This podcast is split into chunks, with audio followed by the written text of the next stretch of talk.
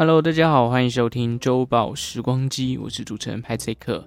不知不觉，二零二二年快过一半了，上礼拜已经立夏了，代表夏天真的来了。不过今年劳动节的时候，最低的温度啊，好像还有来到十五度左右吧。我记得连玉山都有下五月雪嘛，真的有点夸张哦。不过至少还不是六月雪啦，不然好像真的是哎，是不是有冤情呢？而且五月份的劳动节过完呢，再来就是什么母亲节了嘛。派翠克在这边呢，也祝福全天下的妈妈母亲节快乐。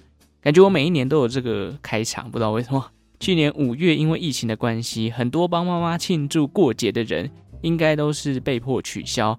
那今年呢？哦，今年可能多半都是这个老妈子担心外面的疫情扩散啊，因此也取消了。我记得四月中的时候呢，我就打去了一家这个素食茶餐厅去定位，在台中哦。因为我家里的这个老爸哦，老爸是吃素的关系，所以我们上礼拜就呃上个月就预定好了。但是上礼拜餐厅打来跟我确认定位的时候呢，哦，我妈因为这个比较担忧疫情嘛，现在三万多、四万多例了，加上我这两个子女啊，哦也没有打疫苗哦，所以就取消了。取消前店家还特别跟我强调这个什么，哎，我们有做外带哦，你们有外带需求也可以可以这个可以点这样子。所以我猜啦，他们这个餐厅应该也是遇到不少客人取消订位的情况。说实话，疫情就这样伴随我们度过了三年的时光了，不知道到底何时才会真的放下对于这个病毒的恐惧。大家在外呢，还是要养成好的卫生习惯，毕竟病毒啊，它本身是看不见的。与其恐慌，不如保持冷静，然后勤洗手哦，要维持这个良好的卫生习惯才是最重要的。既然遇到母亲节哦，这礼拜我们来介绍一下大地之母的故事。讲到这个大地之母，大家会想到谁呢？东方的话可能会是女娲，但以古希腊来说，或者说真的被人们尊称大地之母的，应该是盖亚女神。讲到盖亚女神，可能大家对她的认识哦并不多，只知道她是大地之母，但其实她在希腊神话中还真的有着举足轻重的地位。因为她是众神的母亲，又或者说是众神很多都跟她有血缘关系，可以算是希腊众神的祖先了。那今天派崔克来讲讲盖亚的诞生，还有她连续三次对抗自己家庭成员的故事。在希腊神话中，宇宙形成前其实就是一片黑暗，无法形容它的形状、它的模样，也没有任何的生命。这个时期的宇宙被称为 Chaos。也就是英文当中混乱、混沌的意思。这个字其实最早就起源于希腊语哦。那在万物之中的某一刻，这个混沌宇宙啊，突然诞生了五个大神，分别是大地之母盖亚、地狱之神塔尔塔罗斯、欲望之神厄洛斯、黑夜女神尼克斯，以及尼克斯的哥哥永夜之神厄瑞比斯。这五大神被人尊称为古希腊的创始神，也就是原始神的意思。因为他们是第一批创造出来的神明嘛，那今天我们就把这个焦点聚焦在大地之母盖亚的故事上面。盖亚诞生之后，他透过无性生殖的方式啊，创造了山神乌瑞亚、海神 Pontus 以及天空之神 Uranus。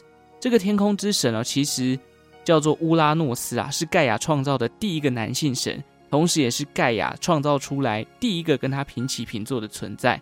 其实乌拉诺斯哦，刚刚讲到英文就是 Uranus 嘛，就是我们所熟知的这个天王星啦。而且天空跟大地的结合，在古希腊神话中的形容是大地被天空从四面八方包覆着。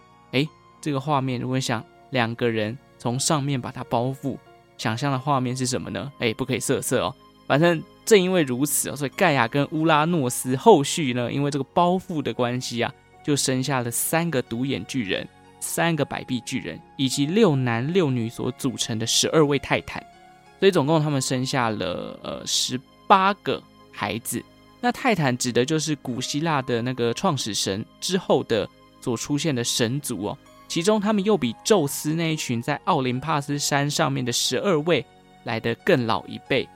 好，总结一下，宇宙混沌开始创造了五位希腊原始神，接着盖亚诞生出了十二位泰坦，泰坦过后出现了十二位的奥林帕斯神，那这奥林帕斯的十二神当中呢，其中一个是宙斯嘛，这个大家应该比较熟悉的，等于说盖亚是宙斯的阿妈啊。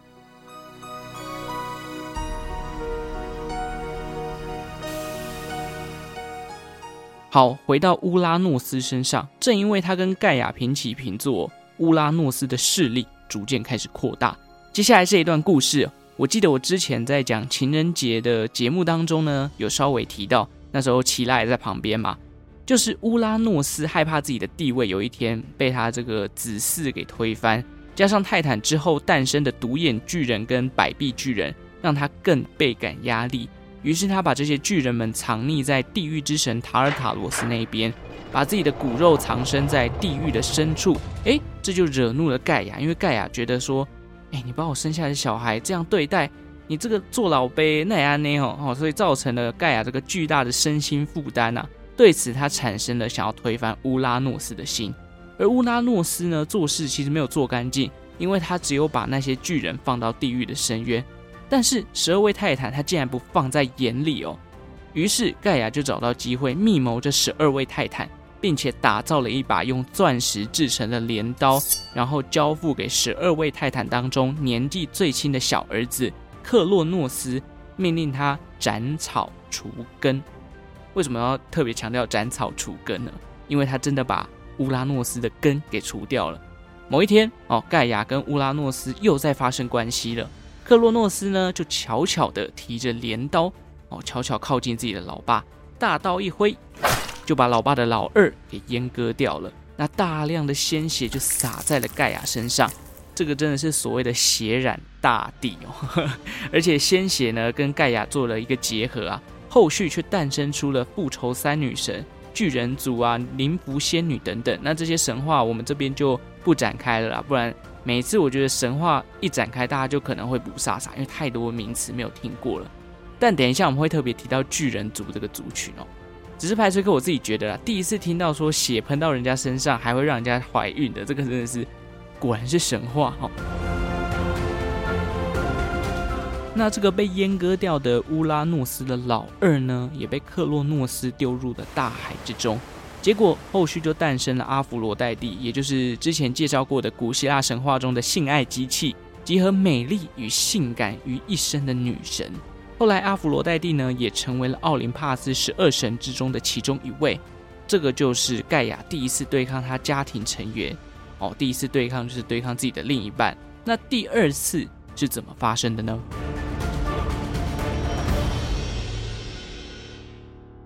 除掉乌拉诺斯之后呢，小儿子克洛诺斯啊，在十二位泰坦当中成为了新的主神。然而有一天呢，他无意间听到了盖亚的预言，预言当中说到克洛诺斯哦，他有一天会被泰坦之子给取代。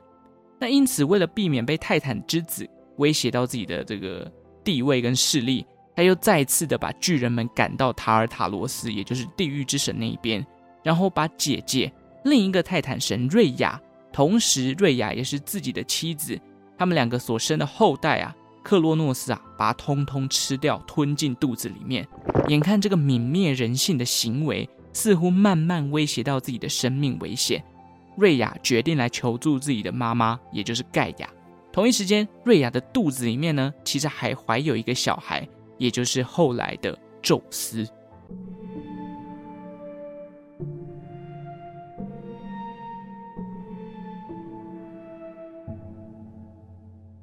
后来瑞亚真的找上了盖亚，然后开始跟他诉苦。盖亚听到克洛诺斯与其伤害自己的小孩，伤害自己的老婆，也不愿意放弃自己的权利，再一次的震怒了。这是盖亚第二次生气，于是他告诉瑞亚：“我们来谋策一个计划，来骗过这个克洛诺斯，让他可以把宙斯这个小孩给保存下来。”盖亚告诉瑞亚说：“等到宙斯出生之后呢，你记得要拿一块同样大小的石头。”并且用襁褓把石头给包起来，最好是让克洛诺斯看不到襁褓里面包什么东西，然后恭敬的哦，毕恭毕敬的把这个襁褓里面包的石头交给克洛诺斯，有一点在象征说你才是这个世界上唯一的君王的感觉，来骗取他的信任。那安排好之后，盖亚就说自己会默默的将宙斯抚养长大。等到时机成熟之后再来推翻克洛诺斯。后来石头的策略啊，还真的骗过了克洛诺斯，石头就被克洛诺斯吞下肚了嘛。随着时间的过去哦，宙斯逐渐的长大了。后来他得知自己父亲残暴的真相之后，不止杀了自己的哥哥姐姐，还这样残害自己的母亲。他决定起身反抗。这时盖亚告诉他：“你要击败克洛诺斯，单靠你自己一个人是绝对不可能的。你必须联合巨人之力，以及宙斯其他被吞掉的哥哥姐姐。”所以哦，阿嬷就跟自己的孙子联手，先是救出了这个在克洛诺斯肚子里的五个哥哥姐姐，再来到塔尔塔罗斯救出所谓的巨人们。那巨人们因为被救出来，非常感动啊，为了感谢宙斯的挺力相助，打造了雷电当做了宙斯的武器。这也造就了为什么这个宙斯的神像啊，永远都可以看到宙斯手握闪电的形象。后续呢，宙斯就联手众人，引爆了所谓的泰坦之战。这场战争呢、据说打了十几年，最终宙斯以闪电和巨人的帮助战胜了泰坦们。之后，宙斯与他的哥哥姐姐瓜分了整个世界，包含像是海神波塞顿啊、冥王黑帝斯、丰收女神迪密特等等，在奥林帕斯山上成为了新一代的希腊众神。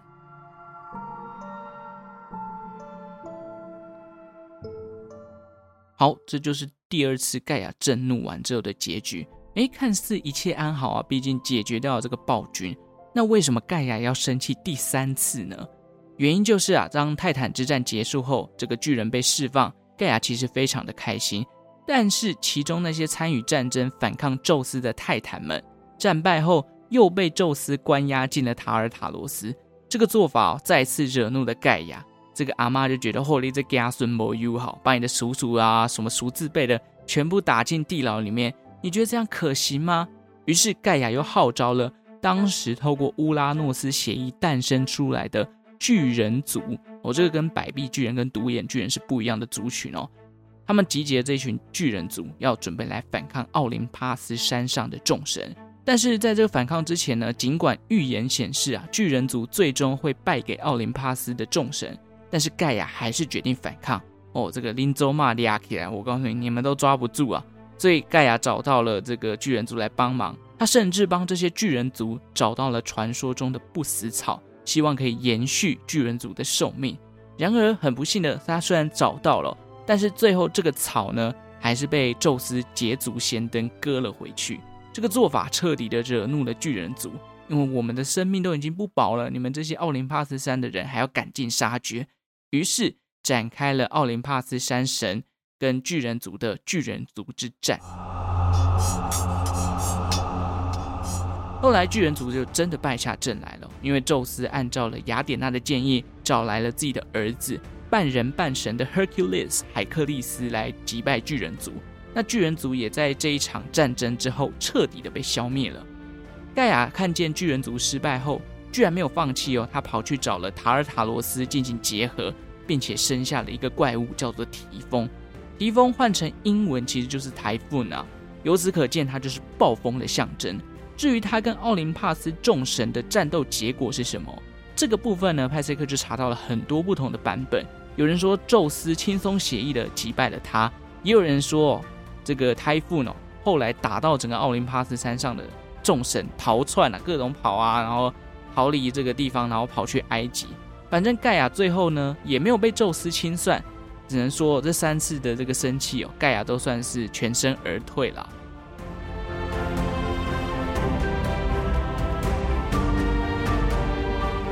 好了，不管是宙斯轻松写意的打败提丰，还是提丰赶跑了这些奥林帕斯的众神，让他们逃到埃及，不管结局是什么，我个人觉得。古希腊神话到这边就是一个留下想象空间，因为古希腊后来呢就被罗马帝国给并吞了，这些众神的神话故事呢也慢慢的淡出人们的视野。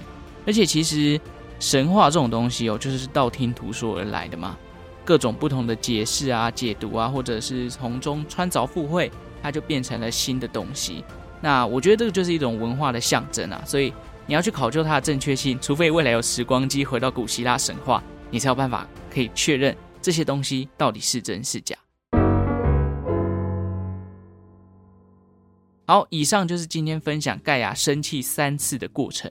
这样看起来哦，你们不觉得整个地球的发展啊，就很像盖亚他们家族的这种家族内斗？一下子斗自己老公，斗自己的儿子，后来又斗自己的孙子。比较可惜的是，其实你现在在希腊要找到那种祭祀盖亚的庙，已经找不到了，只剩下这个希腊当地有一个遗址，叫做德尔斐遗址。是这个古希腊人认定的世界中心。那其实，在那边呢，也可以看到一些古希腊人祭祀盖亚的一些呃记录啦。这个地方德尔斐遗址呢，后来在一九八七年的时候呢，也被列入了联合国的世界遗产。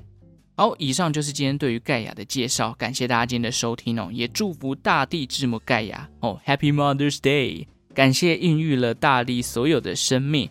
不知道大家听到盖亚第一时间到底会想到什么？我自己会想到的是什么？你知道吗？数码宝贝哦，有没有盖亚能量炮？这个会不会太透露年纪啊？好了，如果你喜欢周报时光机的节目呢，记得给予我五星的好评，并且订阅我的频道。同时，欢迎在 Apple Podcast 留言告诉我你对于本节目的想法，或者是填写资讯栏下方的表单哦。当然了，你也可以在 Instagram 或者是 Facebook 搜寻周报时光机，然后追踪我的社群账号来跟我互动。最后呢，也感谢正在收听的你，为我创造了一次历史的收听记录。我们就下次再见吧，拜拜。